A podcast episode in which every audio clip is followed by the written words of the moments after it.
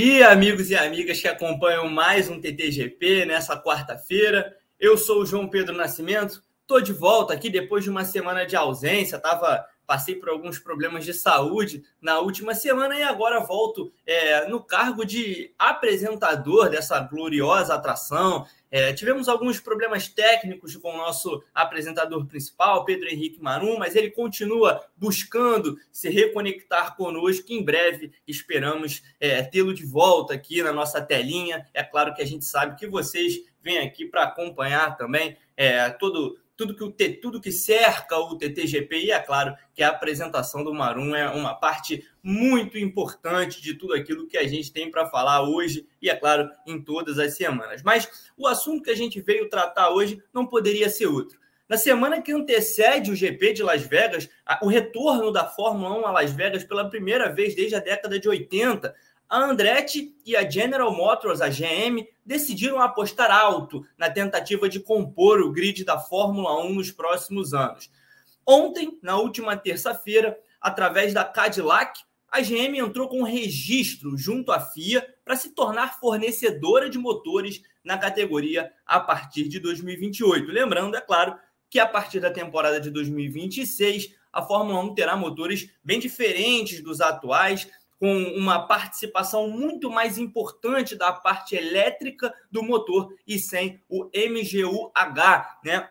Que fornece é, energia ali através da parte térmica do, da unidade de potência. Com isso, a equipe americana deu all-in na Fórmula 1. E além de ter comprovado que tem estrutura financeira e técnica suficiente para integrar o grid, deixou claro que também terá status de equipe de fábrica, com uma parceira de grande magnitude como a GM. Talvez não no início, com certeza, né? Não no início de sua participação na Fórmula 1, claro, se essa participação enfim for aceita, mas sim a partir da temporada de 2028. Então a Fórmula 1 parece ter perdido todas as fichas nessa jogada dos americanos que claramente jogam aí a pressão para cima da categoria mas será que ainda resta alguma carta na manga para que a Fórmula 1 consiga barrar uma 11 equipe no grid, que, afinal de contas, é o que parece ser a intenção na categoria?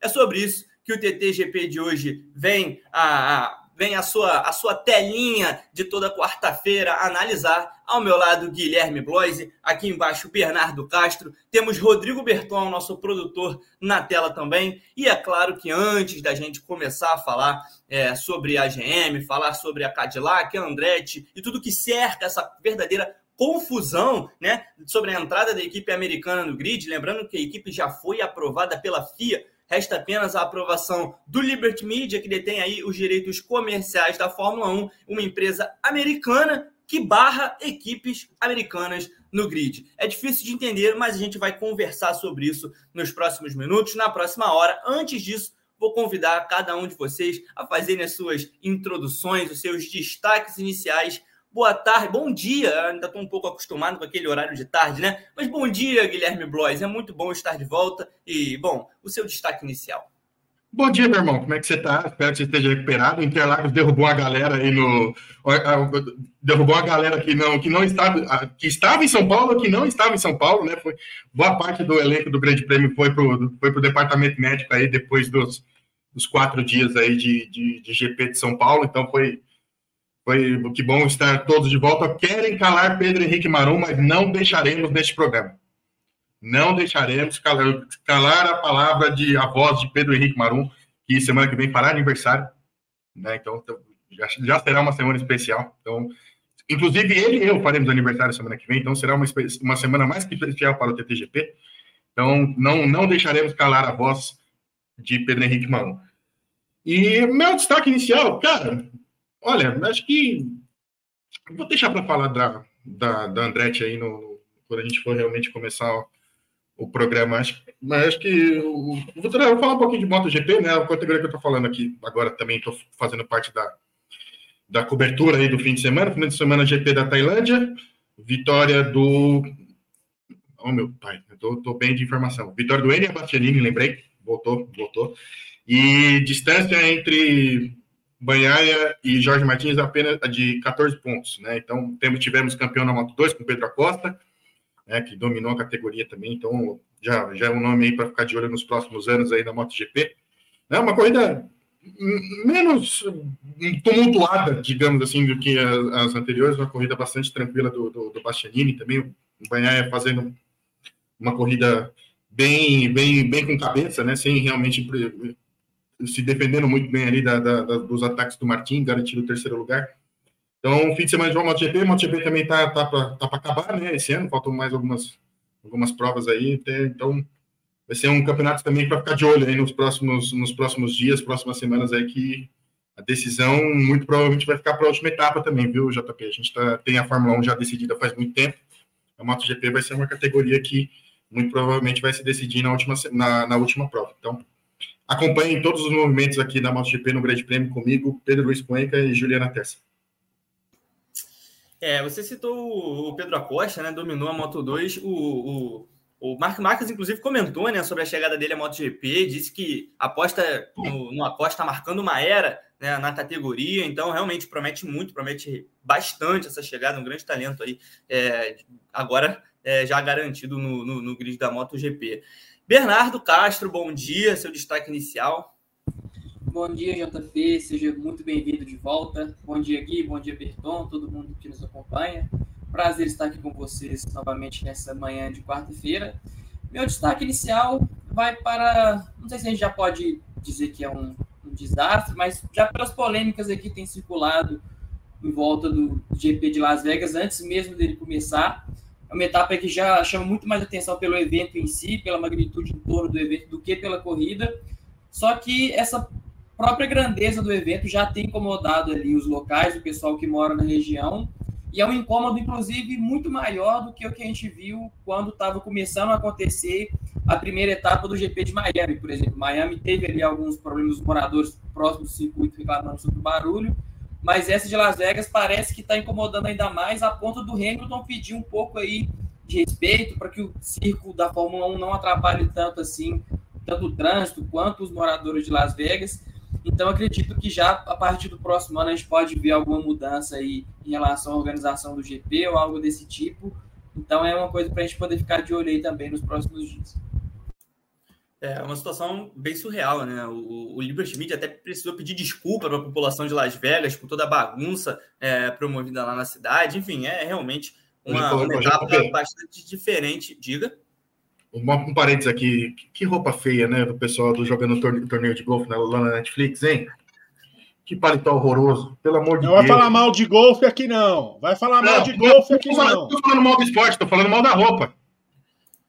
A é, roupa é feia, pelo amor de Deus. É, é a o evento um show de cafonice, né? A gente tem que... Não, a gente, a gente é a favor da cafonice. A gente, eu, Rodrigo Berton, nós defendemos o, o, o cafonismo, mas assim, há limites. Há limites. Né, Berton? Rodrigo Não, Berton, pode já, já, dar a sequência aí, né, a esse comentário a, a do Gui, é, ofendendo a comunidade do golfe presente aqui ao TTGP nessa quarta-feira e defenda, defenda a comunidade do golfe. Mentiroso e caluniador. Oh, eu já fotografei uma partida de golfe, cara. Que bagulho surreal. De não... O barulho da câmera atrapalha o golfista.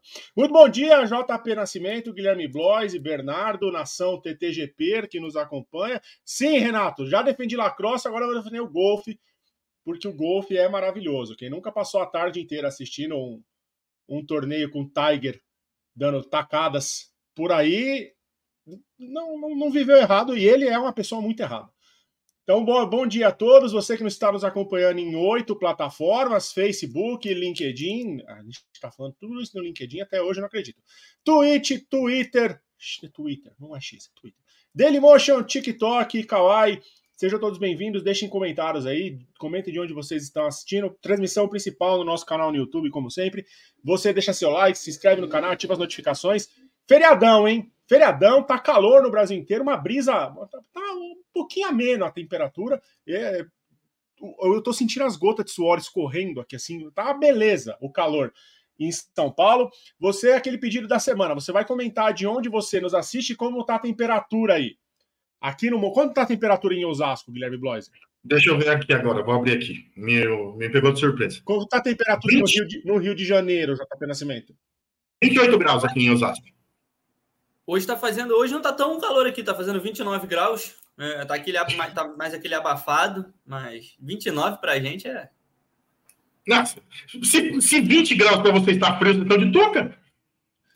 É verdade. Eu espero, é eu espero que semana que vem esteja com essa temperatura também, sem chuva. O meu destaque inicial, JP, é para um homem maravilhoso. É para um homem Val. maravilhoso. Val. Eu já vou até colocar na tela. Val. Que botou a porpa para jogo para uma campanha super importante. Você tá vendo ali no topo da nossa live? Lá. O logo do GP em azul com o bigode, que é o símbolo da campanha do Novembro Azul. Novembro, que é a conscientização da saúde da próstata, então é muito importante. Homens, percam o preconceito com o exame de próstata. Percam. Passou dos 40, está chegando nos 50, procure um médico. Nem sempre você vai precisar fazer aquele exame invasivo. Um exame de sangue já ajuda você a prevenir a saúde aí. É o tipo de, de câncer que mais mata homens. Então, a gente precisa sempre, não só em novembro, o ano inteiro, a gente precisa ter essa, essa conscientização de que a saúde da próstata é muito importante. Assim como outubro a gente faz a campanha do câncer de mama, em novembro a gente pega aqui a, a campanha do câncer de próstata, a prevenção da, da saúde, a prevenção do câncer de próstata e a saúde do homem nessa, nessa, nessa questão que a gente sabe que tem muito preconceito, tem muita é, muito tabu ainda envolvendo esse tipo de coisa. A gente cresce é, com piadas, com um monte de coisa nesse sentido. E aí vai chegando a idade, a gente muda um pouco a cabeça e vai é, querendo se cuidar, porque quando chega a mensagem tem alguma coisa aqui, a gente se assusta, né? Então o Bottas fez um calendário aí de 2024, o Bottas, em que ele botou a polpa para jogo, já que ele estava botando a polpa para jogo de graça, ele, ele botou a polpa para jogo, Gui, para a cada 5 dólares da campanha que ele vai vender esse calendário aí, vão para as instituições que cuidam da saúde da próstata. Bela campanha, é. Botas, você é incrível, Botas. Você Sim, é incrível. É uma baita campanha mesmo. Acho que a gente sempre brincou bastante aqui com, a, com os nudes do, do Walter Bottas aqui no, nos programas do Grande Prêmio mas no fim das contas parece que tinha realmente um, um, motivo muito sério por trás disso. Que bom que seja isso, né? Que bom que seja para reverter para uma campanha tão séria, né? Que realmente, como você disse, é, é um dos cânceres que mais mata homens no, né, no mundo todo. Então, acho que é bom, é legal ver pilotos engajados, né? A gente gosta muito disso, independentemente de qual campanha seja. A gente gosta de ver os pilotos é, fora da bolha do, né, das pistas, né? Então, assim, é bom estar tá sempre fazendo esse tipo de campanha. Acho que o Bottas realmente se mostra mais uma vez, né, um cara bastante consciente, já vem falando muito também de, de, de meio ambiente no, nas entrevistas dele, né, os meninos tiveram oportunidade de falar com Bottas aí no, no GP de São Paulo de Fórmula 1 também, então Bottas me parece uma outra pessoa do que ele era no período de Mercedes, né, então uma pessoa um pouco mais de cabeça aberta, né, já preocupado com outras coisas, então muito legal que tenha sido essa, que o Bottas tenha encampado essa campanha mesmo. O próprio lance dele ter tirado o bigode também, né? Foi por uma ação é, beneficente também. O JP e o Maron tiveram uma conversa muito boa com ele, que quase durou uma hora, né, JP? Se deixasse, vocês iam estar até agora batendo papo com ele. Ah, o... ah foi o Gabo, foi o Gabo. Foi o Foi Gabi, e o Marum. Gabi Marum, é. Pô, mas eu, eu, eu, tive a oportunidade de falar com ele lá no cercadinho, né? Depois da corrida. E mesmo, mesmo obviamente irritado com o fato de ter abandonado a corrida, né? Com os dois carros da Alfa Romeo terem abandonado a corrida. É, é um cara que sempre, sempre muito educado, né? Sempre muito é, com jornalistas, sempre, sempre responde, né? Sempre conversa, enfim. É, eu também gosto bastante do Val e devo dizer que além de toda, é, toda a importância da campanha, né? que obviamente né, tem a sua relevância é, não só pelo fato da saúde, né, mas por tudo que você disse, né, Berton, sobre o preconceito que, que, que envolve toda essa situação. É, eu preciso dizer aqui que o nome Bottas da campanha é genial, é incrível e. É maravilhoso, maravilhoso, maravilhoso. É, é... O, o JP, eu vou eu vou é, preservar a identidade da fonte, mas ontem, assim que saiu essa informação, eu recebi uma mensagem no celular. Vum, vum, vum. Berton, uma amiga minha comprou o calendário. Assim que chegar, eu te mando as fotos. Então, Gabriel Pedreski, eu espero você me mandar as fotos assim que você receber é, as fotos do calendário, porque eu estou curioso. Ou eu vou comprar o calendário. Eu vou comprar esse calendário. Quero ver também. Eu vou comprar. Bom, a gente, é... a, gente, a, gente, exibe no, a gente pode, não pode exibir no, no programa ao vivo, Bertão? Mostrar não. a foto no programa? Não. Derruba, né? A gente né? vai ter que fazer que nem o Gugu. Vocês lembram do Gugu fazia Domingo Legal, quando ele recebia as modelos que posavam naquela ex-revista? Que ele tinha que ficar tampando as coisas assim, e era meio-dia e ele mostrava as moças desnudas na TV? É. A gente vai ter que fazer a mesma coisa, tampar, botar um pêssego. Bom, depois desse papo maravilhoso, né, que, que realmente o TTGP é inacreditável, a gente nunca sabe para onde realmente o, a situação vai, vai partir.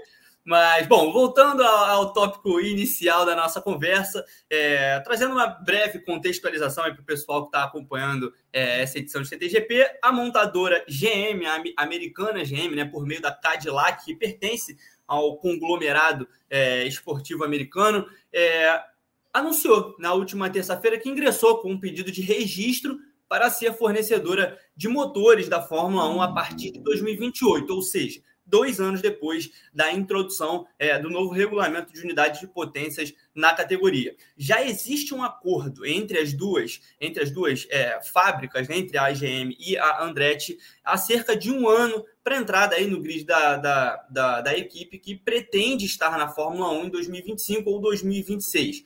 É, a Andretti já anunciou até que tem um carro pronto para testar no túnel de vento, já, já planeja, inclusive, os seus primeiros testes. Vale aqui a gente destacar também que, apesar de ser um assunto é, um pouquinho paralelo, as outras montadoras, as outras fornecedoras de motores do grid já estão trabalhando nos seus motores. A gente até conversou aqui é, em outra edição do TTGP sobre o fato de que a Mercedes, nesse momento, é a equipe mais adiantada, planejando seus testes já para 2024, e a Audi, por outro lado, parece ser a mais atrasadinha nesse momento, é, ficou devendo ali um pouco no, no, na questão do conhecimento técnico mesmo sobre a situação e busca maneiras de se equiparar às demais, ainda que isso não indique nada sobre uma possibilidade de saída da Audi na categoria, ou uma coisa não tem absolutamente nada a ver com a outra. Mas também seguindo nesse tópico, a Andretti, que quer entrar no grid é, para os próximos anos e sofre uma fortíssima resistência das equipes da Fórmula 1, tem uma parceria já fechada com a GM,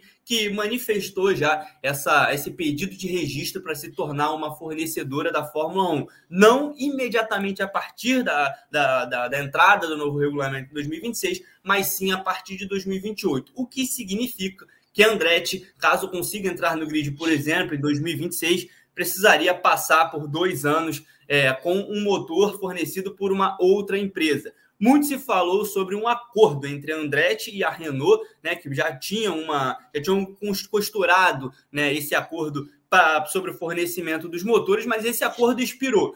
A própria Renault segue como uma possibilidade, isso não, não está descartado, mas a Honda também é uma, uma, uma player forte aí nesse cenário para fornecer esses motores é, durante esses dois anos. E, bom, a questão aqui fica muito clara de que tanto a GM quanto a Andretti, elas pressionam a Fórmula 1, elas pressionam o Liberty Media, na verdade, né, por uma decisão quanto à entrada ou não da categoria no grid. Muito se fala, Gui, é, principalmente nos chefes de equipe atuais, é, a gente ouve muito sobre Toto Wolff falando isso, é, Christian Horner já deu declarações do tipo também, muito se, fala, muito se fala sobre agregar valor ao grid da Fórmula 1. Só que assim, esse discurso começou a ser repetido e repetido e repetido, e, e, e, me parece, e sinceramente eu vi inclusive uma declaração da própria Andretti nos últimos dias, é, falando que a Fórmula 1 acha que eles são uns caipiras, e, e realmente é, é inacreditável o fato de que a Fórmula 1 parece desconhecer o que é Andretti, o que é o que é a instituição Andretti é, no esporte a motor, como se o automobilismo fosse resumido exclusivamente à Europa. E mesmo se fosse Andretti esse ano se sagrou campeã com o Jake Dennis da Fórmula E, um campeonato nível FIA, um campeonato disputado na Europa, com sede na Inglaterra, enfim.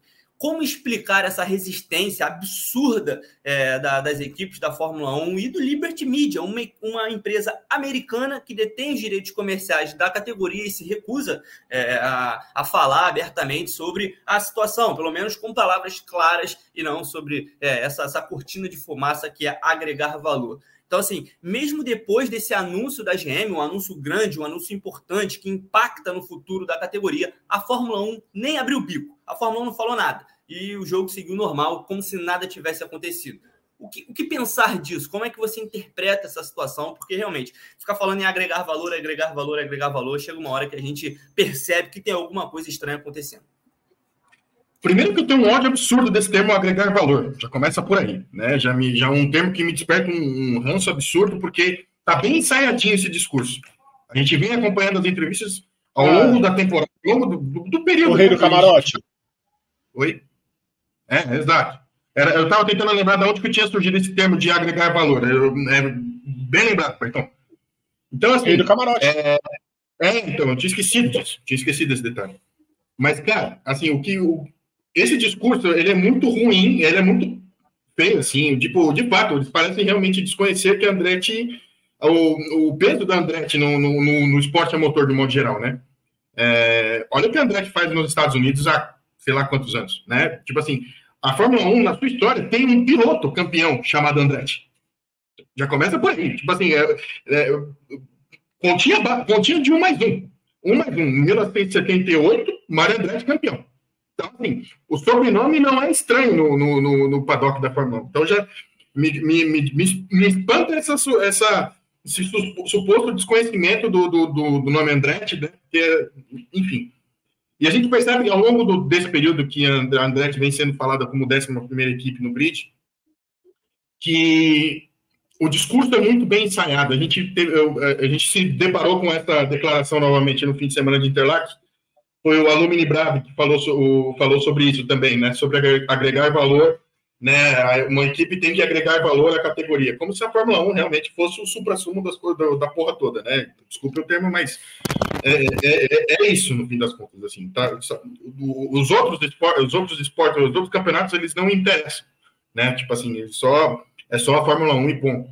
Só que assim, a gente sabe que historicamente tem, uma, tem uma rivalidade da Fórmula 1 com a Índia, sempre, sempre a Índia sempre foi muito ignorada, né? Pela, pela, pelo, automobilismo europeu, né? A gente via, por mais que a Williams ainda tenha feito tentativas ali na sua história de trazer campeões da Indy para o seu, pro seu cockpit, né? A gente viu Zanardi, o próprio Montoya também, que durou, do Montoya teve um certo sucesso ali na, é, na Fórmula 1, o próprio Michael Andretti correu oito meses de McLaren, foi defenestrado também na, no, na série de verão lá no começo dos anos 90. Então são pilotos que, tipo assim, eu não entendo, eu, quer dizer, a gente entende o porquê, né, dessa, dessa, dessa resistência, né? Eles não querem, eles querem, não querem dividir o bolo, né? O bolo. Então, assim, o, o, o bolo, 10, o bolo dividido em 10, ele é sucesso. Ele é razoável, dá um, tem um sabor razoável. Dividido em 11, talvez já não, já não seja um, um gosto tão, tão gostoso assim. Então, assim, ele, me parece que tudo está em, tá em volta disso, dessa divisão do, do, do, do, valor, né? A Andretti tem que Andretti vai ter que ressarcir, né? De acordo com eles têm, eles têm que pagar uma, uma taxa para todas as equipes para poder garantir essa décima primeira essa décima primeira vaga na Fórmula 1. Então, tipo assim, as equipes vão ser ressarcidas. Eu não sei o porquê que eles estão uh, nessa, nessa resistência tamanha. É, e assim, vai ser inevitável a entrada da Andretti tal como Thanos, como eu e o Bertão sempre dizemos aqui nos programas do GP. A entrada da Andretti na Fórmula 1 é inevitável. Não existe a possibilidade disso não acontecer. Vai, porque assim, cada vez mais eles estão eles estão apresentando um projeto mais sólido. Eles estão, pô, vocês, eles não, não deixaram comprar a Sauber. Se comprasse, eles já, ter, já teriam essa, essa vaga garantida. Não deixaram, tipo, apresentar um projeto ainda mais sólido. Fizeram uma uma resistência tamanha para Andretti fazer a aquisição da Sauber e garantir essa vaga no grid, sem precisar dessa décima primeira, ser, sem precisar ser a décima primeira equipe. Então, assim, é, é uma resistência que, que estranha, mas cada vez mais ela tem menos defesa. Ela tem menos argumentos de defesa. Como você mesmo disse, JP, só agregar valor não quer dizer nada. Não, vai, não, não, não, não quer dizer nada. Não tem, não, não, tem, não tem um argumento palpável ali. Não tem nada é, é, não tem, é sólido como gelatina. Digamos assim, é um argumento sólido como gelatina. Não tem, não tem nenhum não tem nenhum valor, né? Pegando o gancho da, da história. Então, assim, a entrada da Andretti ela é inevitável. Entrar em 2025, vai ter que entrar, como você falou, com uma, montado, com, com uma montadora do lado. Tipo assim, a Honda já se apresentou aí como forte candidata. É, a Renault, muito provavelmente, também vai ter interesse. As equipes vão ter interesse na Andretti. Então, eu, eu duvido que não tem, duvido mesmo.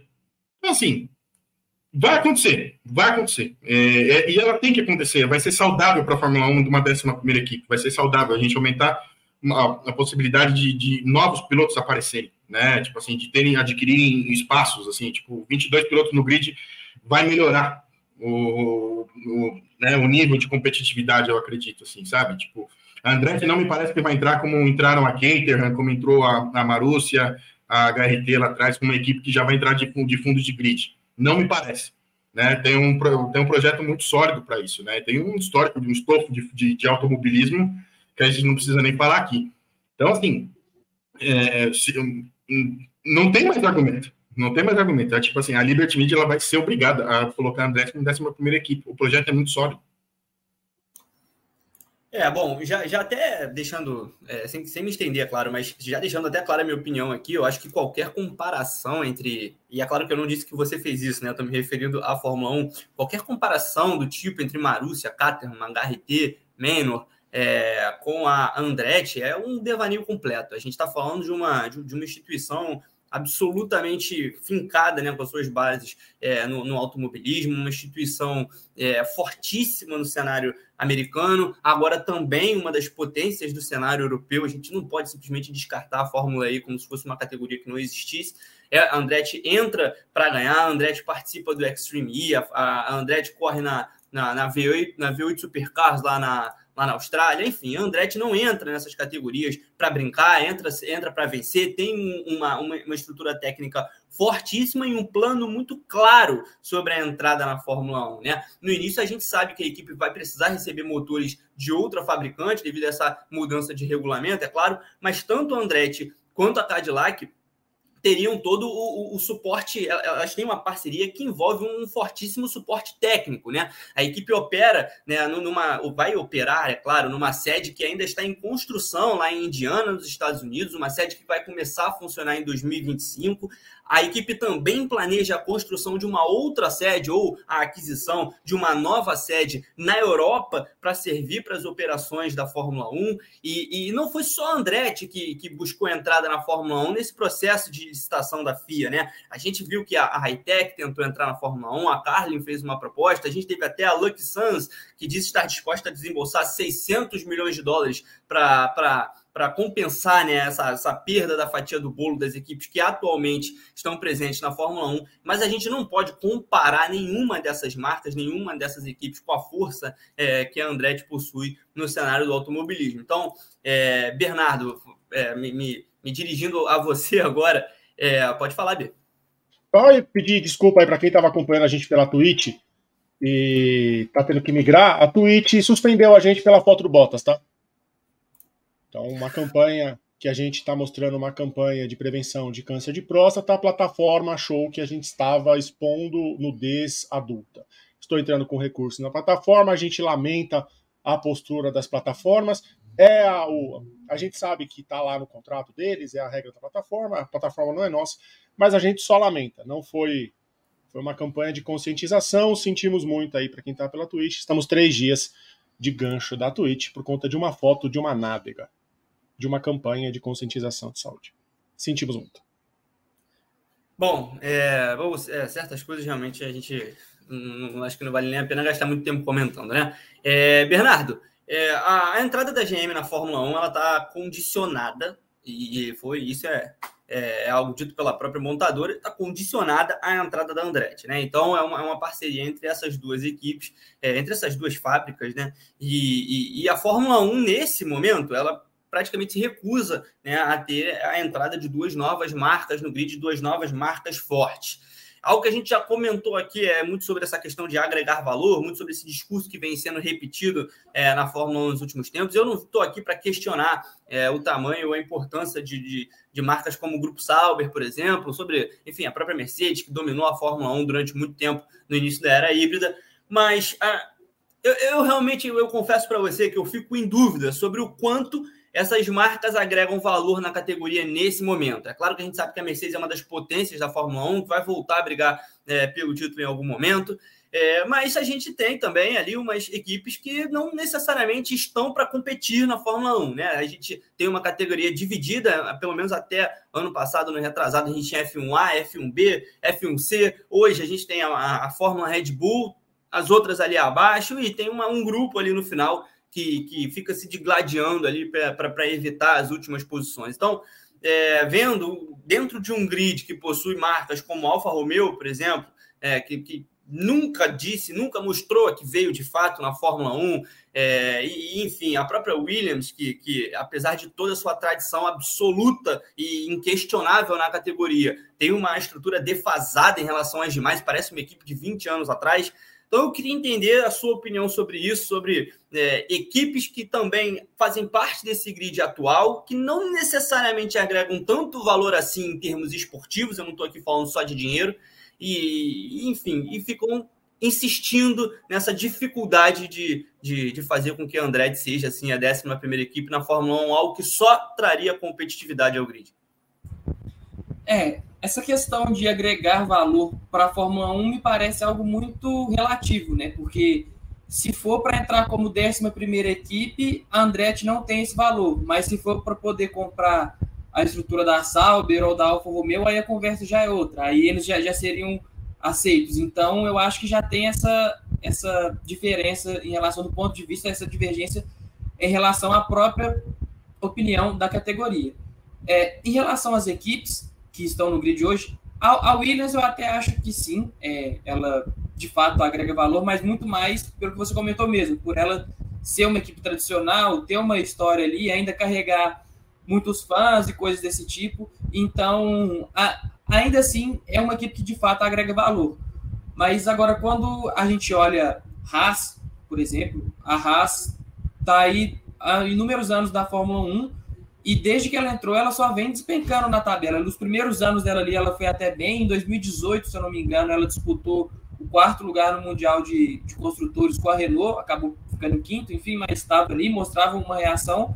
Mas desde então foi só por, é, por água abaixo, né? É, envolveu inúmeras polêmicas com patrocínio, a, a Rich Energy, a gente lembra, talvez tenha sido o pior deles, depois por Alcali, Mazepin. Então, assim, é, além de ser uma equipe que não tem se desenvolvido ao longo dos últimos anos, ela também tem se envolvido em algumas polêmicas aí, principalmente relacionadas a patrocinadores é, aí nos bastidores e tal, que eu acho que inclusive joga muito mais contra a equipe do que qualquer outra coisa do tipo. É, a Haas, a Alfa Romeo e a, e a Sauber também mais ou menos a mesma coisa, eles pelo menos não se envolvem tanto assim em problemas, mas a gente vê que é uma equipe que nunca esboçou aí uma reação, uma vontade de ascender, de estar ali no topo. É, teve aqui, aqui ali algumas conversas para poder vender equipe, para poder ver se se tornava um pouco mais competitivo ou algo do tipo, mas isso não aconteceu. Vai receber a Audi aí no futuro, mas a, a Alfa Romeo e a Sauber, por assim dizer, sozinhas, também acho que assim agregam muito menos valores do que a Andretti, que já é consolidada aí no esporte motor, não entra nos esportes para poder brincar e coisas desse tipo. É, e assim, o posicionamento da Fórmula 1 como um todo é muito contraditório, porque o fato de eles terem simplificado o regulamento de motores foi justamente para poder atrair mais montadoras. É, claro que na época era específico para a Audi e para a Porsche. A Porsche, enfim, eventualmente acabou não, não conseguindo fechar o acordo com a Red Bull e abandonou o barco. Mas aí trouxe a Ford, a Honda, que vai continuar também, só que vai virar fornecedora da Aston Martin. E agora traz mais uma, traz a Andretti, que é uma. Que a Andretti. Traz a Andretti, não, traz a Cadillac, perdão. Que também é americana, tem é, uma certa tradição também no automobilismo, junto com a Andretti. Eu acho que é uma parceria ainda mais forte. E teria tudo para poder dar certo. Acho que um campeonato de automobilismo assim, com mais montadoras, com mais não necessariamente times de, de garagens, mas montadores de fato. É, é muito importante. A gente viu o quanto o EC está ganhando mais relevância agora, que mudou o regulamento também e está recebendo mais equipes de fábrica. É a mesma coisa da Fórmula 1. Alguns anos atrás, a Fórmula 1 estava sofrendo com essa, com essa questão de ter fornecedores de motores e coisas desse tipo. E hoje ela pode se dar aí relativamente a esse luxo de ter inúmeras uh, pretendentes. Eu acho que ela tem que, que abraçar essa oportunidade. E, inclusive, é, a Fórmula 1 ela chegou aí atrás da própria Cadillac para poder firmar, ver se ela animava fazer uma parceria ali com alguma outra equipe do grid, sem a Andretti, coisas desse tipo. E agora ela faz essa, uh, essa sacanagem, né? A gente pode, pode dizer assim, ela faz essa sacanagem com a, com a Cadillac de sequer mostrar ali uma publicação nas redes sociais ou no, no site, coisa do tipo, uma coisa completamente diferente do que foi o que ela fez com a Ford, por exemplo. Então, se a gente for analisar todo esse, esse cenário, a Fórmula 1 tem, se, é, sendo, tem sido contraditória todo o tempo, e assim, eu acho que não, não existe uma forma dele, dessa entrada da Andretti e da Cadillac serem barrados na Fórmula 1, só se for uma coisa no maracutaia ele muito grande, um esquema muito, muito bizarro, porque de fato eles têm cumprido tudo o que, o que eles têm pedido. Berton, é, a, gente, a gente tem comentado muito sobre essa, sobre essa barração né, da, da, da, Fórmula 1 a, a Andretti em um grid em que a gente vem, em que a gente vê marcas, é, o Bernardo citou aí a Haas, citou a Alfa Romeo, bom, tem, a Fórmula 1 tem a Alfa Tauri no momento, né, uma equipe que funciona ali como uma, uma, uma equipe B da Red Bull, não, sinceramente, agrega em absolutamente nada em, no aspecto esportivo da categoria, e assim, sem muitas, me, muito, me, muitas meias palavras, isso, todo esse discurso, toda essa dificuldade me cheira muito a um certo medinho dessas equipes da Fórmula 1 em encararem algo que para elas talvez. É, eu não gosto da palavra desconhecido, porque se elas desconhecem a André, se elas desconhecem essa história, então realmente falta muito conhecimento sobre o esporte a motor, falta muito conhecimento sobre a história do automobilismo. Mas, enfim, é, na mesma linha do Gui, na mesma linha do, do Bernardo, queria saber a sua opinião sobre o assunto que você tem a dizer sobre essa, essa, essa grande dificuldade né, que, que faz com que a GM, uma marca desse tamanho, com, e a, e a Andretti precise pressionar a Fórmula 1, precisa impressionar o Liberty Media é, por uma decisão que, que não sai, que não parece que sai nunca. JP, eu tô aqui no site da Andretti.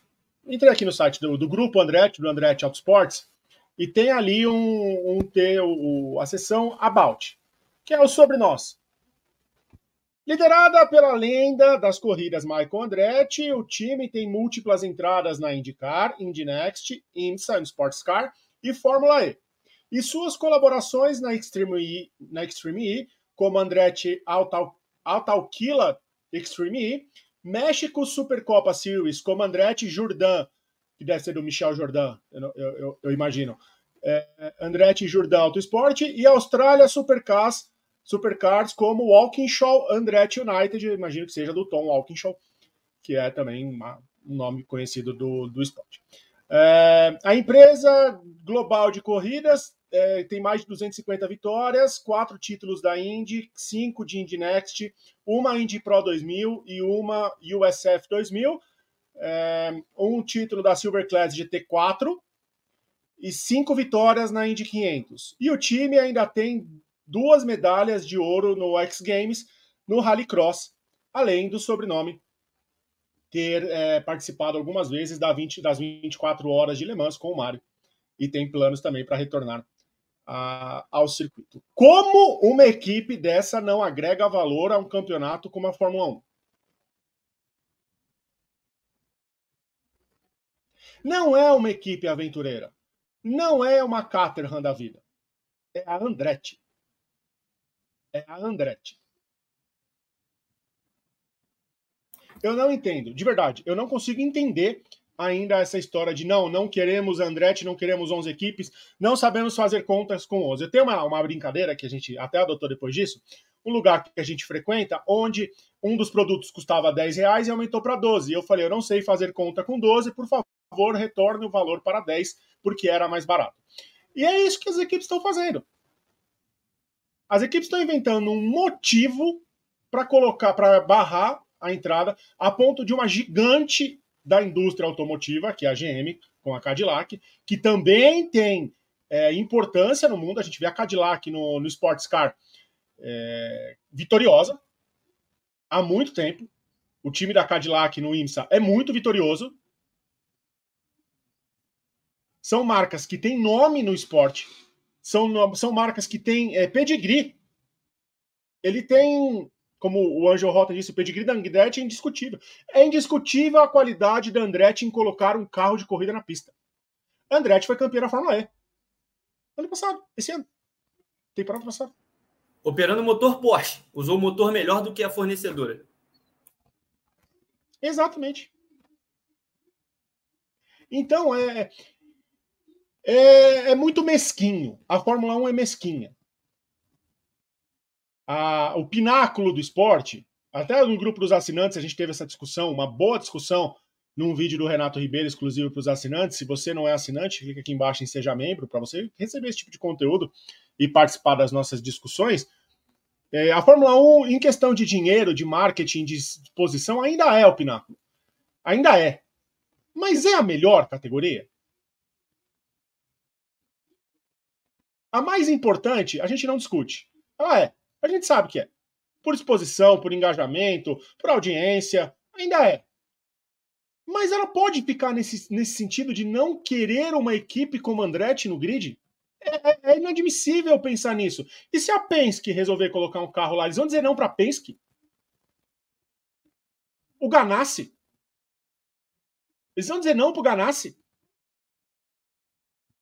A questão aqui parece que assim eles têm uma é, aventureiros, verdadeiros aventureiros.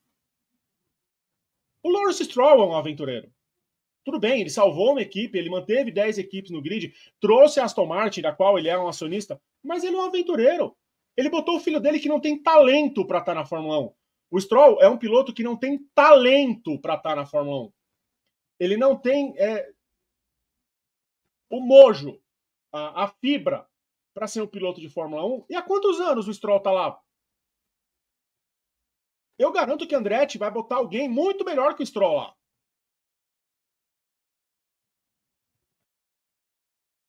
Eu garanto.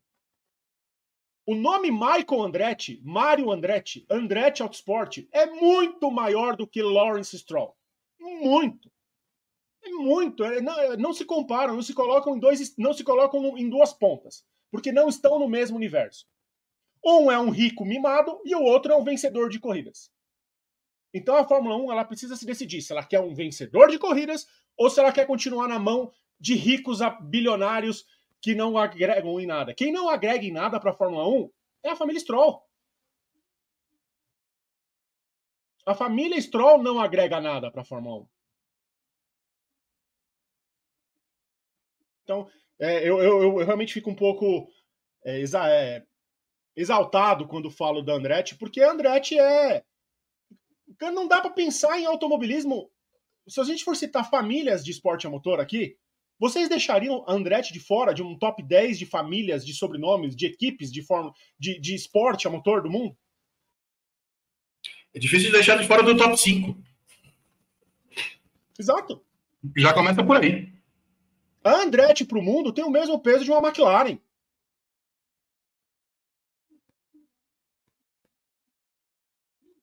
Então é, é, a Fórmula 1 é mesquinha, a Fórmula 1 é hipócrita, a Fórmula 1 ela é esse clubinho que ela forma aí, ele precisa ser desfeito. Então as coisas precisam mudar, porque quando o quadro caiu do Vitor, até vou me estender um pouquinho, eu não gosto de, de, comentários muito longos, mas eu vou me estender um pouquinho. Quando o quadro caiu no Vitor, e o quadro era o GP da França de 91, a gente fez uma, uma, uma brincadeira aqui de entrar lá e ver como é que foi a corrida.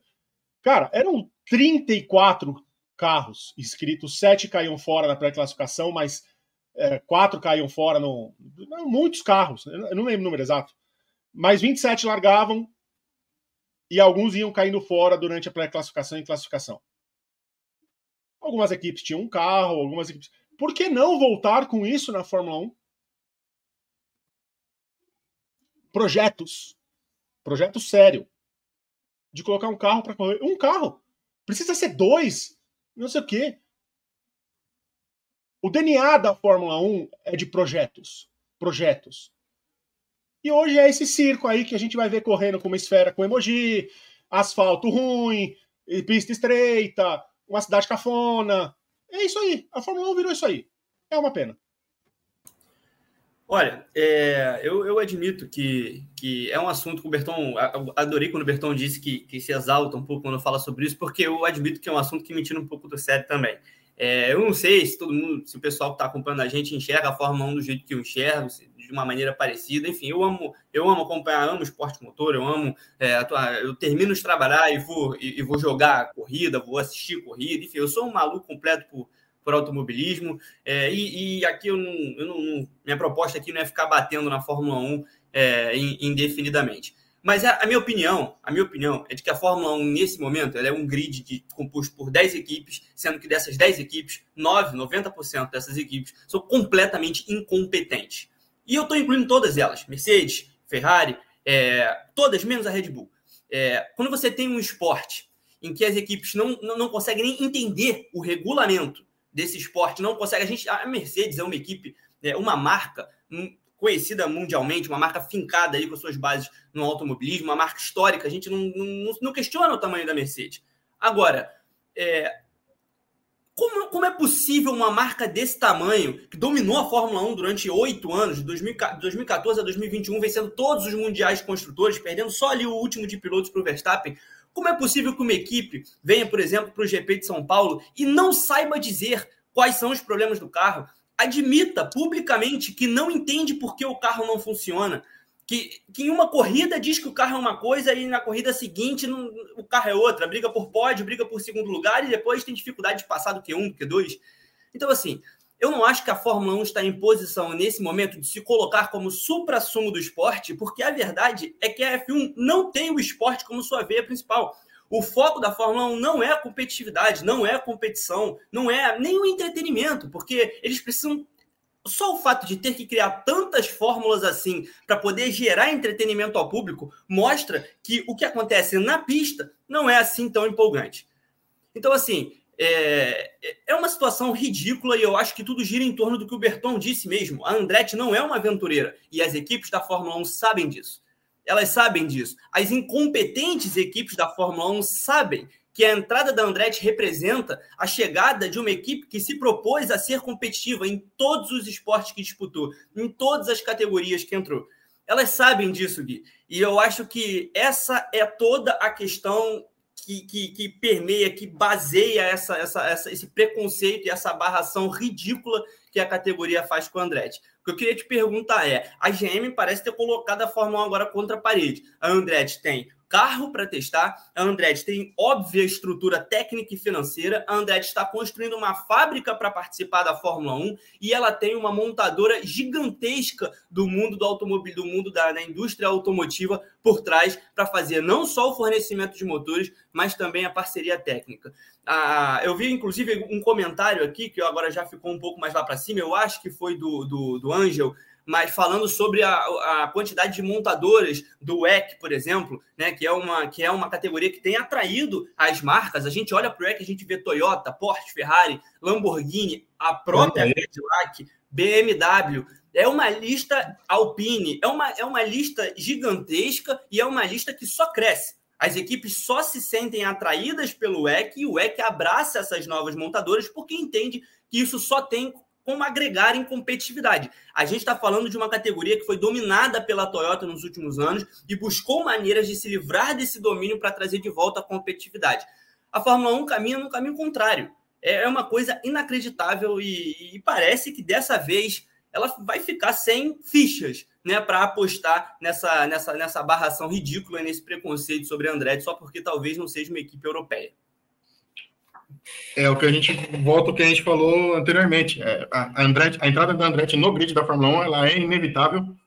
É, não existe a possibilidade disso não acontecer.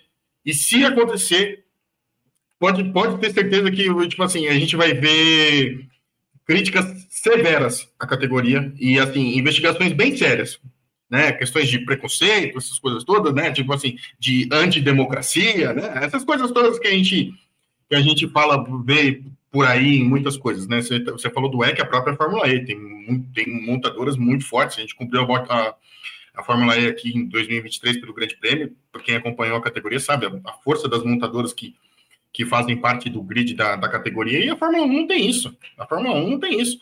É assim, é, é o que chega a ser no mínimo contraditório, né, JP? Tipo assim, uma, uma categoria que se coloca como a prima dona do esporte motor não, não abre espaço para novas montadoras. Aí fica difícil, né? Aí fica difícil também, né? Não tem, não tem, não vai, não tem mais argumento, gente.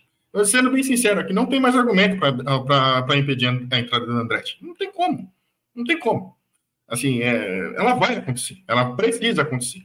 E, assim, eu, e, e já tem a minha torcida desde já, inclusive, para que cale a boca das 10 equipes, para que faça que, que faça realmente um campeonato muito digno quando entrar.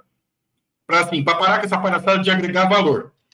Se é o, o Berton leu o, o, currículo da Andretti aqui. Se isso que, o, que o Berton mostrou aqui para a gente no programa não é agregar valor, não é, não é trazer know-how de experiência de, de, de, competição em esporte motor, o que que é? O que que a Racing tem, então? O que que a, a, o que que a Aston Martin tem, então? Né? A Aston Martin a gente sabe que é uma montadora muito forte de carros, tá? mas, tipo assim, de competição, o que que a Aston Martin tem, tem de história em competição?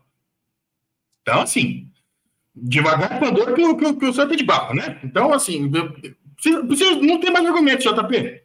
Tem mais argumento, irmão. Não, não dá para, não dá, não tem como não acontecer. Não tem. Bernardo, como continuar barrando, como continuar impedindo que a Andretti entre na Fórmula 1? Me parece, eu concordo com o Gui, me parece uma entrada inevitável, acho que na verdade parece para todo mundo.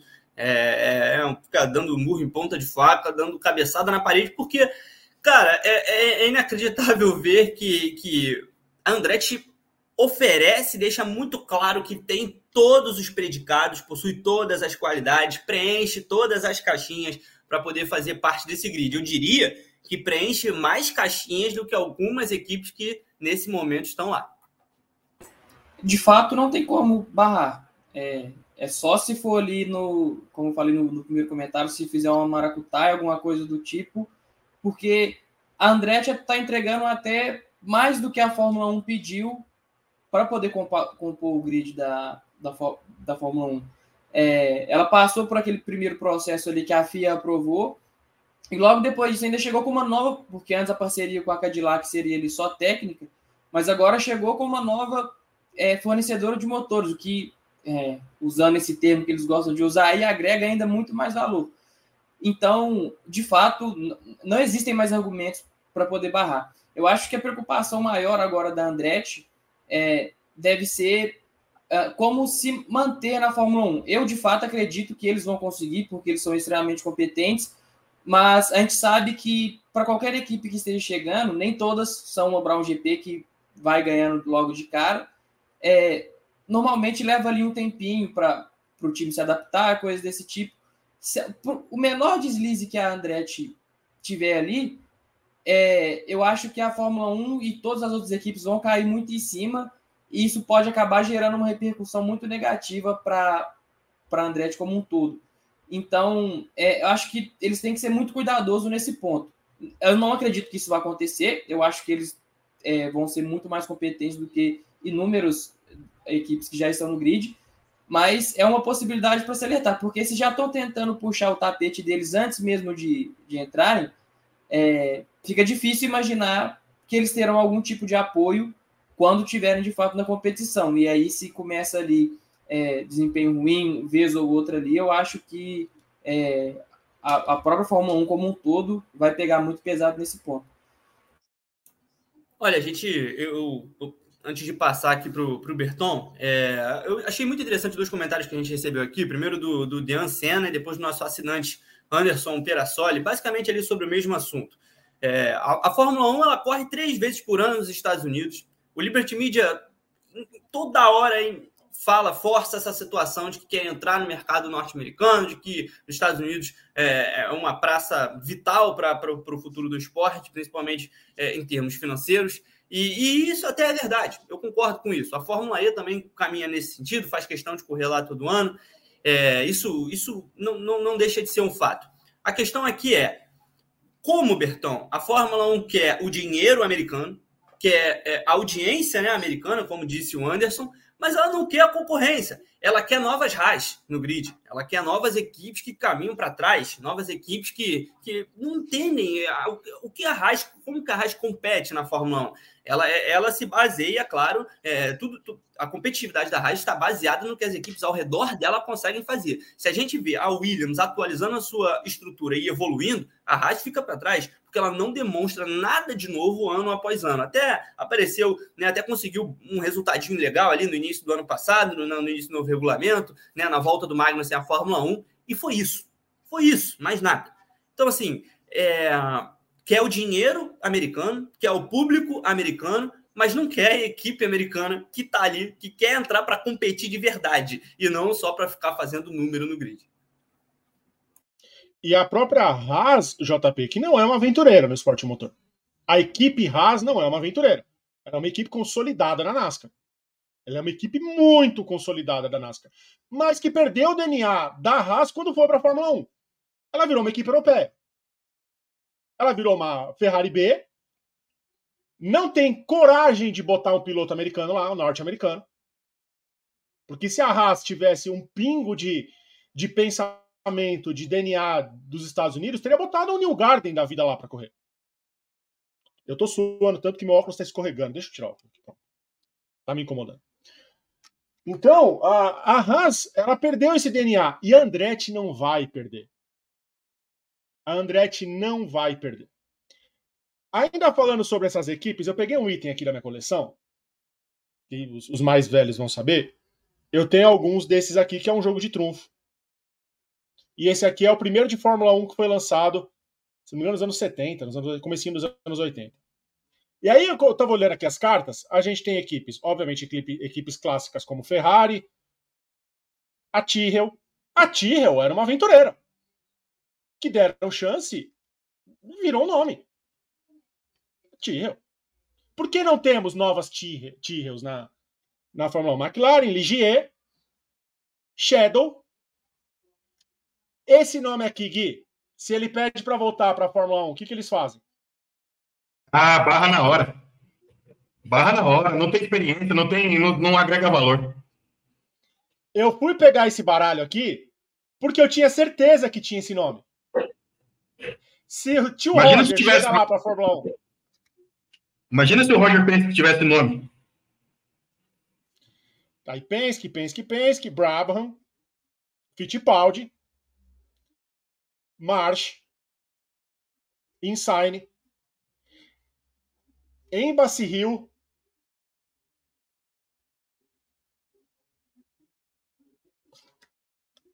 A Fórmula 1 sempre foi isso.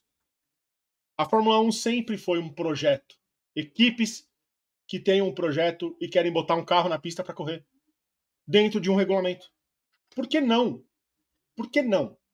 Por que, que essa sanha toda em cada vez mais dinheiro, dinheiro, dinheiro, deixando a, a competitividade de lado, o esportivo de lado? Então, é, a Fórmula 1 perdeu muito. A gente bate muito na Fórmula 1 porque a gente gosta. Obviamente, se a gente não se importasse, a gente não tava batendo nela aqui o tempo inteiro, porque a gente quer ter, no fim, no fim, com todo esse trololó que a Fórmula 1 faz, no fim do ano, você sabe o que, que vai ser falado? Não vai ser a breguice em Miami com o rapper apresentando. Não vai ser a esfera com emoji os caras jogando golfe em Las Vegas. Vai ser a disputa do Pérez com o Alonso na pista. O que ainda traz de mais marketing para a Fórmula 1 é a disputa de pista. Isso a Fórmula 1 se recusa a olhar. A Fórmula 1 se recusa. A gente vai lembrar da disputa de Singapura, com o, o Sainz dando vácuo para o Norris para ele abrir asa e se defender. A gente vai lembrar é, de Silverstone com a pole, com, com a Red Bull não fazendo pole. A gente vai lembrar dos carros andando de lado lá em Baku. A gente não vai lembrar do extra pista. O público não lembra de cafonice. Ninguém vai lembrar que a Fórmula 1 correu em frente ao estádio de futebol americano. Ninguém. Ninguém. Isso só serve para eles venderem mais patrocinador para eles. O público gosta de disputa. Todo mundo, todo mundo, a gente. Por que, você se fala tanto de 2021? Por quê? Porque foi um, um campeonato maravilhoso. Por que, que a gente ficou tão empolgado com o começo da temporada do ano passado, com Leclerc e Verstappen se batendo ali? Porque era disputa. Então a, a Fórmula 1 ela precisa ser menos show e mais disputa. Essa preocupação exacerbada que eles têm em Las Vegas. Ai, Las Vegas, Las Vegas, vamos para Las Vegas. Ai, Las Vegas. Pintura nova, carro novo, pista nova. O paddock é lindo. É lindo. Assim, não vamos tirar o, o as fotos que tem no paddock lá, é tudo muito lindo. Só que isso não, isso não agrega para a Fórmula 1. Las Vegas não agrega valor para a Fórmula 1. Esse formato que estão fazendo. Não é um Super Bowl. Não é uma luta de disputa de peso pesado de, de boxe que vai correr, correr na MGM. Não é uma disputa de cinturão do UFC. A Fórmula 1 não tem esse apelo para Las Vegas. Tanto que ela tá virando chacota. O TMZ ontem já falou lá que tá tendo é, ofertas de casas lá. Eu não vou citar o nome, porque senão a gente vai ser barrado de mais uma plataforma. De entretenimento adulto para os pilotos. Já tem equipe barrando, a Mercedes barrando os caras lá de apostar. Sério. Não é sendo saudosista. Que não sou. Sou muito a favor dos avanços. Mas esse avanço não me pega. O show ele Bom, tem que existir, só JP, só para a gente fechar, o show ele precisa existir, mas o mais importante é a corrida. É a disputa em pista. Um, Eu acho um, que é isso. Um exemplo claro, o, o, o, Gui, de Estados Unidos. O show é muito importante na Indy 500. Muito. Tudo é muito importante. Só que o que é importante na Indy 500?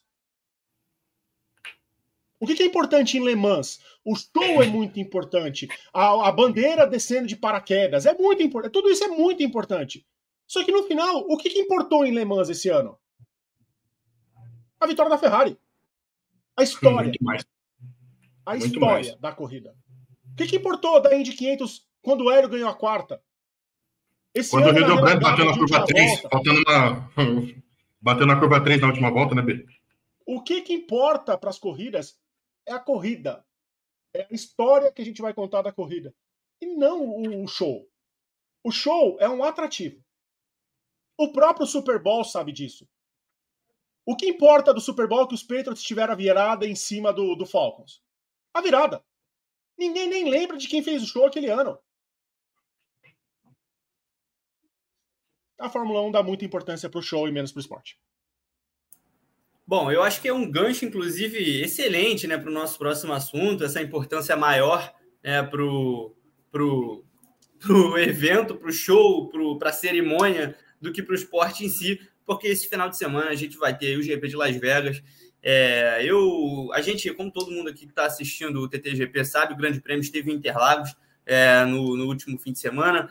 O GP de Las Vegas foi um tópico questionado bastante ali é, para os pilotos depois da corrida. Eu perguntei, eu mesmo perguntei algumas coisas ali para o Bottas, para o Guan Joe. O Joe, inclusive, me disse que não tinha nem testado a pista ainda no simulador. É, então, assim, o, Verstappen não faz nenhuma questão de esconder que não gostaria de disputar essa corrida, disse que a corrida chama muito mais atenção pelo aspecto da, da cerimônia, do show, do que do, do esporte em si. O Bottas foi pelo mesmo caminho, disse, me disse lá que espera que o aspecto esportivo se sobressaia né, ao aspecto é, do entretenimento, algo que, sinceramente, eu acho difícil. Né? O, o Berton comentou né, sobre o lindo paddock, sobre é, vou até fazer aqui um parênteses: a sala de imprensa é horrorosa, é uma coisa terrível, é muito ruim, é muito feia. Parece uma, parece uma grande pista de boliche, eu não sei explicar. Como tudo nos Estados muito... Unidos, ô JP.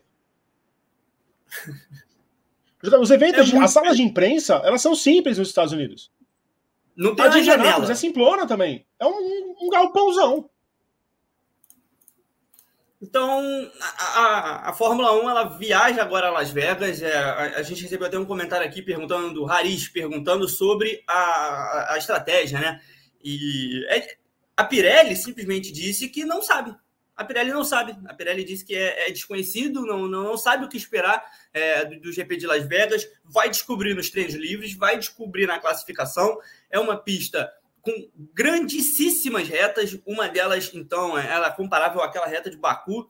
É, é uma pista que vai receber uma corrida noturna em um lugar desértico, ou seja, muito frio. Esperem temperaturas muito baixas, é o que todos os pilotos, todas as equipes estão esperando. E essa combinação, sinceramente, é, é, é extremamente traiçoeira. Né? Não só pelo, pelo, pelo, pelo aquecimento dos motores, pela manutenção da temperatura nas rodas, mas pelo planejamento para a corrida, que para todo mundo nesse momento é uma incógnita. Isso, esse é um fato, é um planejamento que, que ninguém tem ainda exatamente o que, o que vai acontecer. É, o Bernardo comentou no início do programa sobre a declaração do Hamilton, pedindo desculpa ao povo de Las Vegas, é, pedindo desculpa não, dizendo que a Fórmula 1 não deveria causar né, todo esse rebuliço na, na, na vida dos habitantes locais, e o próprio Hamilton disse, é melhor ir para esse fim de semana com a mente aberta porque a gente não faz a menor ideia do que vai encontrar dentro e fora da pista, e o desafio dos pilotos vai ser manter a concentração na corrida porque todos eles estão cientes de que aquilo ali é, é, é assim, é uma pista que fornece emoções artificiais.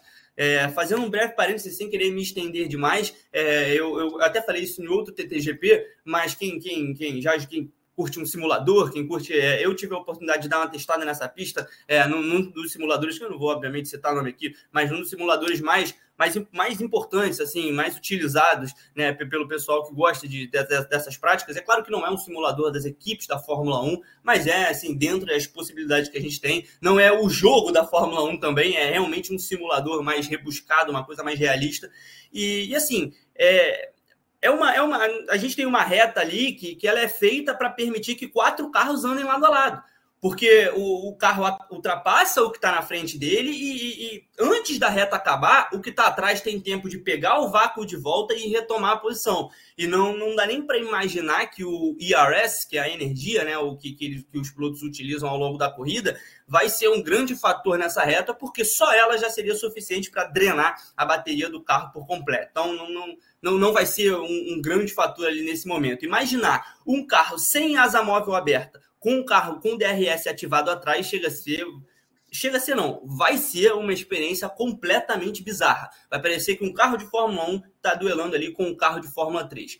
É uma, é, é, uma, é uma pista completamente diferente do que a gente está acostumado, uma incógnita para todos os pilotos, uma incógnita para todas as equipes e para a própria Pirelli.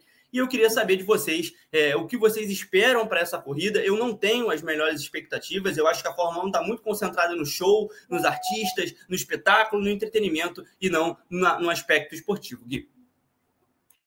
Não sei. se, se, se, a Pirelli não sabe, se a Fórmula 1 não sabe, se as equipes não sabem, imagina a gente. Né? Que também... Mas falando sério, também estou bem. Não estou muito, não estou muito empolgado com essa corrida, não. Acho que também tive, eu acompanho alguns canais no, no YouTube que jogam os simuladores da Fórmula 1, né? Jogam o jogo e tal, uma pista. É, tudo que tudo que você falou aí acontece no, no, simulador no jogo da Fórmula 1 também, então nada nada me empolga para esse fim de semana, assim, sem, sem, sem sacanagem, assim, acho que realmente é, é torcer para que não seja a vergonha que a gente imagina que vai ser, né? Que, que o que o show e que o entretenimento é, realmente, de fato, não sejam superiores à corrida. E que, ao, ao que tudo indica, é, é, realmente o que parece. Assim, não uma corrida que, se tem uma reta muito longa como essa que você disse, o, o Verstappen, se, tiver que, se, se o Verstappen tiver que ultrapassar alguém, isso vai acontecer, acho que da maneira mais tranquila possível, mais até do que foi ao longo desse, desse 2023. Então, assim, não, não me apetece muito esse grande prêmio, não. É, desculpem ao nosso público, realmente, que imagina que a gente fosse dizer que a corrida promete, promete altas emoções e coisas do tipo, mas acho que realmente vai ser alguma, uma, uma, um dos fatores que vai estar bem longe do, do fim de semana é o fator emoção. Assim. Realmente não, não, não tenho grandes expectativas para essa corrida, não. Bernardo, é, a gente está acostumado a, a, falar, a gente tem não, o GP de Las Vegas está longe de ser a única corrida em circuito de rua da Fórmula 1. Então, é, é um asfalto diferente dos, dos asfalto, do asfalto de autódromo, né? A, a, temperatura da pista costuma mudar bastante, a sujeira da pista costuma afetar bastante também é, nesse sentido, porque, enfim, é ali um asfalto em que é, os carros passam, em que a, os habitantes locais utilizam normalmente. É, e o GP de Las Vegas reserva aí uma, uma condição bastante particular a Fórmula 1 não vai manter a estrutura durante todo o fim de semana. Partes da pista serão reabertas ao uso dos carros normais e aos habitantes durante a, a, a, obviamente não durante as atividades da Fórmula 1, mas durante o progresso do fim de semana. Então a gente vai ter os carros da Fórmula 1 indo à pista e depois a pista sendo aberta para ser usada normalmente para o trânsito o que vai trazer de novo, vai desemborrachar a pista, vai trazer de novo muitos detritos, muita, é, muita sujeira, poeira, enfim, tudo aquilo que a gente sabe que o trânsito normal de uma cidade grande causa.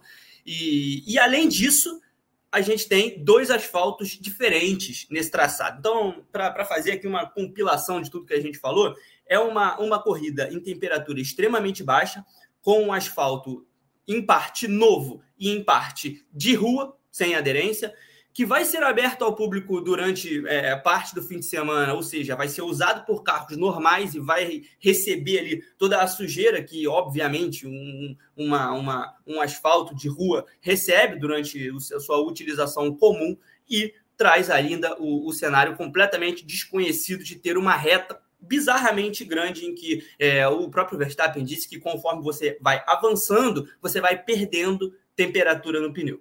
Então, juntando tudo isso, né, a Fórmula 1 ainda espera fazer ali um espetáculo em Las Vegas, talvez mais pela imprevisibilidade do que vai acontecer do que propriamente pelo aspecto esportivo de disputa né, dessa situação. Então, queria saber como é que você enxerga tudo isso, tudo, tudo é, essa, essa, esse somatório de fatores que traz uma imprevisibilidade inédita nessa temporada para uma corrida, que nenhuma outra teve isso.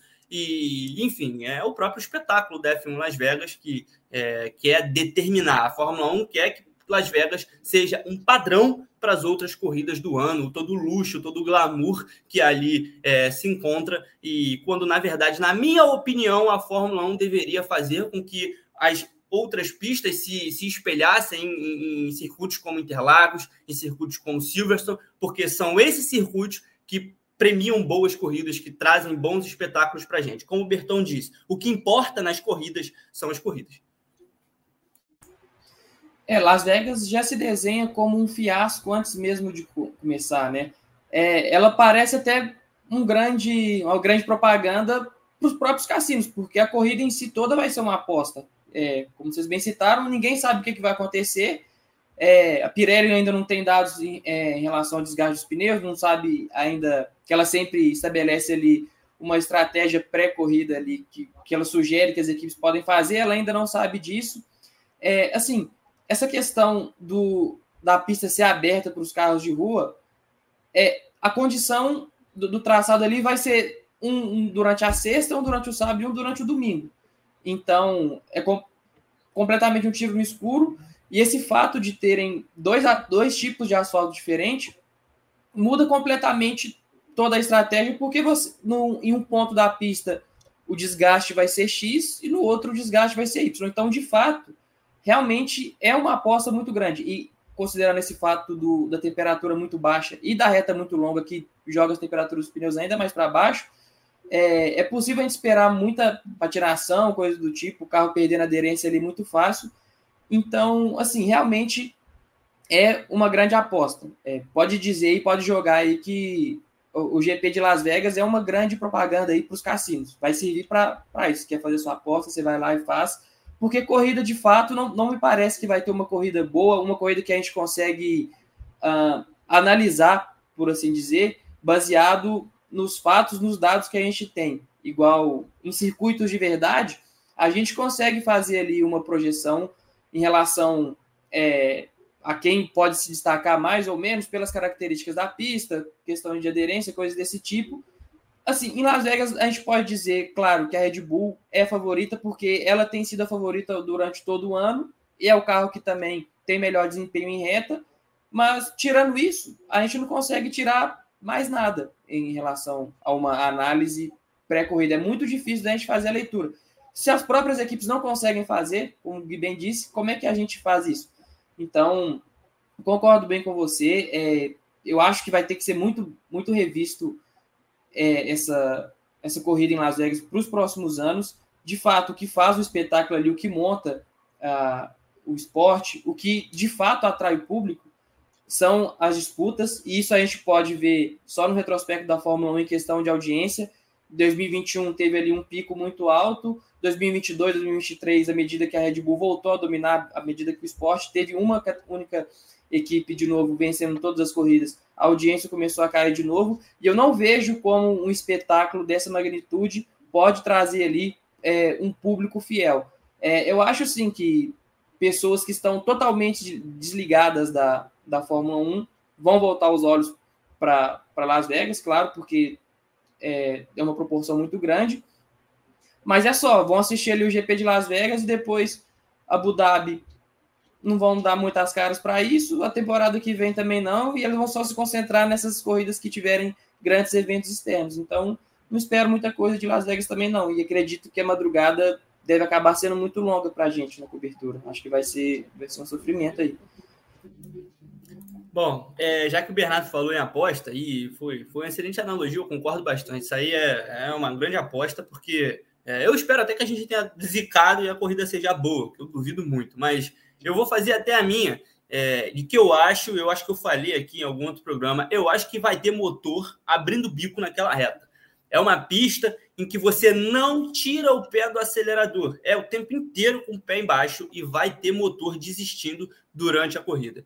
Bertão, é, queria saber aí suas considerações finais sobre esse GP de Las Vegas, sobre o que esperar de, de uma pista, é, enfim, bastante bizarra e que, bom, reserva condições muito, muito, muito particulares em relação às outras do calendário da Fórmula 1.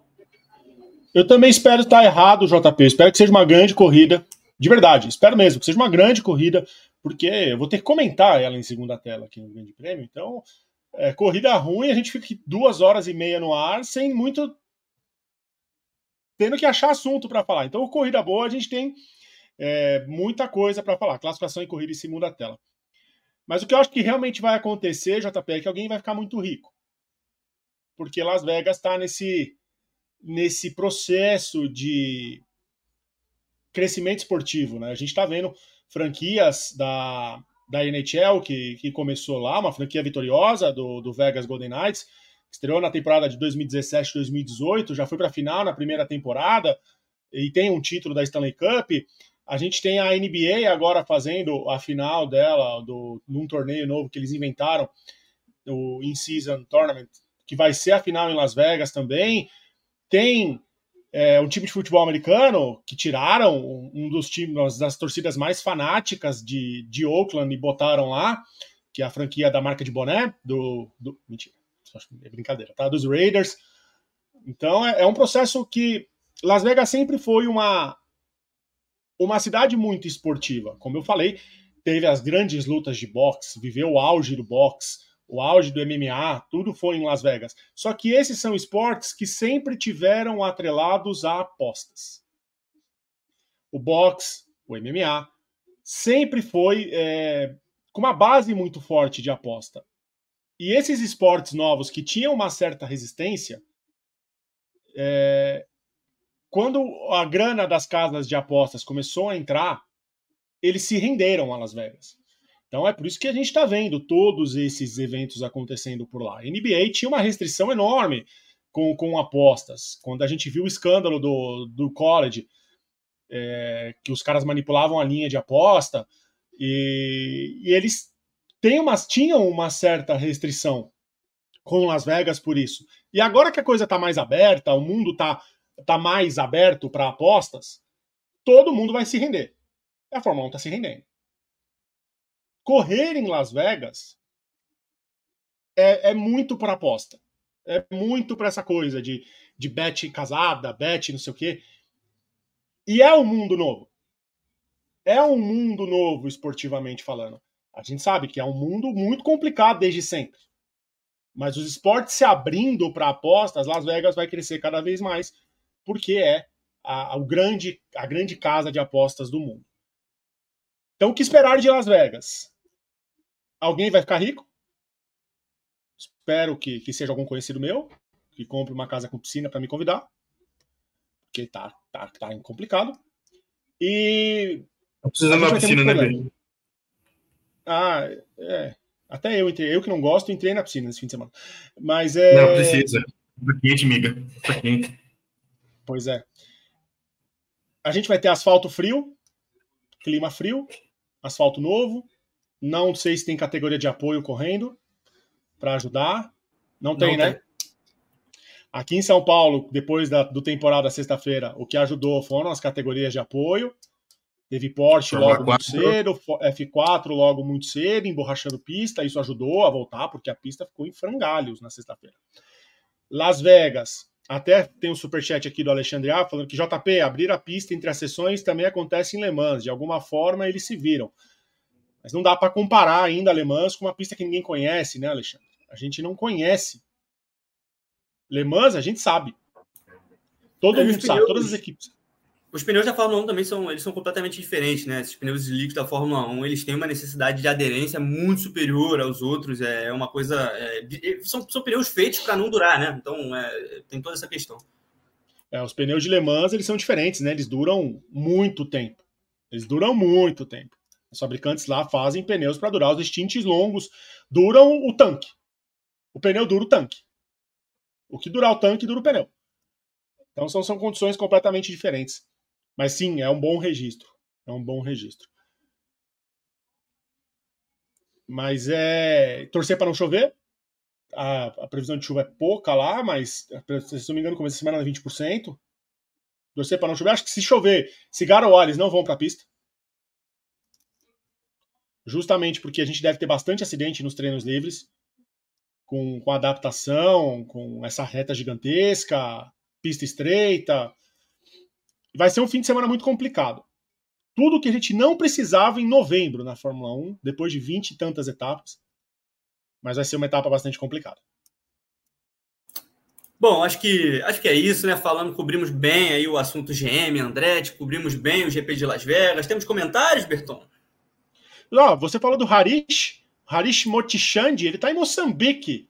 Obrigado aí, Harish, você que está em Moçambique, você que assiste o Grande Prêmio nos países lusófonos ou que é brasileiro, fala português, entende português e está espalhado pelo mundo, comenta nos nossos programas. Vai acabar o programa, comenta aqui embaixo. Você que está fora do Brasil, está assistindo a gente da onde? A gente gosta muito de saber onde a gente vai passar nossas férias. Porque a gente chega de mala e cuia na sua casa. O Nipoluso mandou 5 e 13. A classificação na madrugada local de sábado será uma roleta de cassino com frio extremo, com o GP no mesmo dia? Pois é, né? Olha que maluquice. Menos é de 24 horas entre. Ah, é surreal esse final de semana, gente. Cara, eu espero de verdade que seja uma corrida boa. Espero. Espero muito que seja uma corrida boa.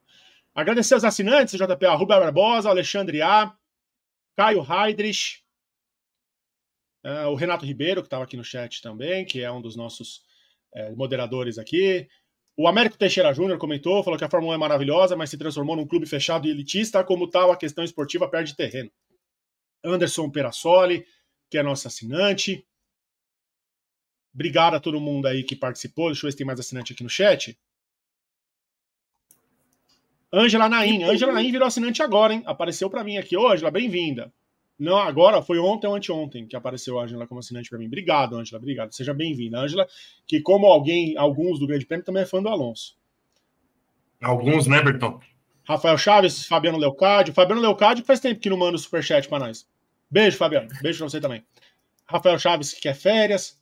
A gente cobra no ar mesmo. Passando o serviço, JP. Amanhã, 11 horas, tem o WGP, o programa formado pelas mulheres do Grande Prêmio. Provavelmente, acho que eu vou estar na produção, porque a Carol sai antes do horário do horário de, do horário de GP, se eu não mudar o horário dela. Eu vou estar na produção, mas eu não vou aparecer porque o programa não é meu. Uma das mulheres do Grande Prêmio, eu não me meto, porque eu não tenho estrutura, eu, eu não tenho, eu não tenho nem roupa para fazer programa com essas mulheres, porque elas são maravilhosas. Então, 11 da manhã, em todas, menos na Twitch, né, Twitch? Quem perde é a Twitch. Twitch, você que perde. Volta no fim de semana aí com o nosso conteúdo. É, em todas, em sete plataformas. Vamos passar o serviço. Horários do fim de semana. Treino livre 1, sexta-feira, 1h30 da manhã. De quinta para sexta, 1h30 da manhã. Treino livre 2, 5 da manhã. Então, às 6 horas, na sexta-feira, tem briefing.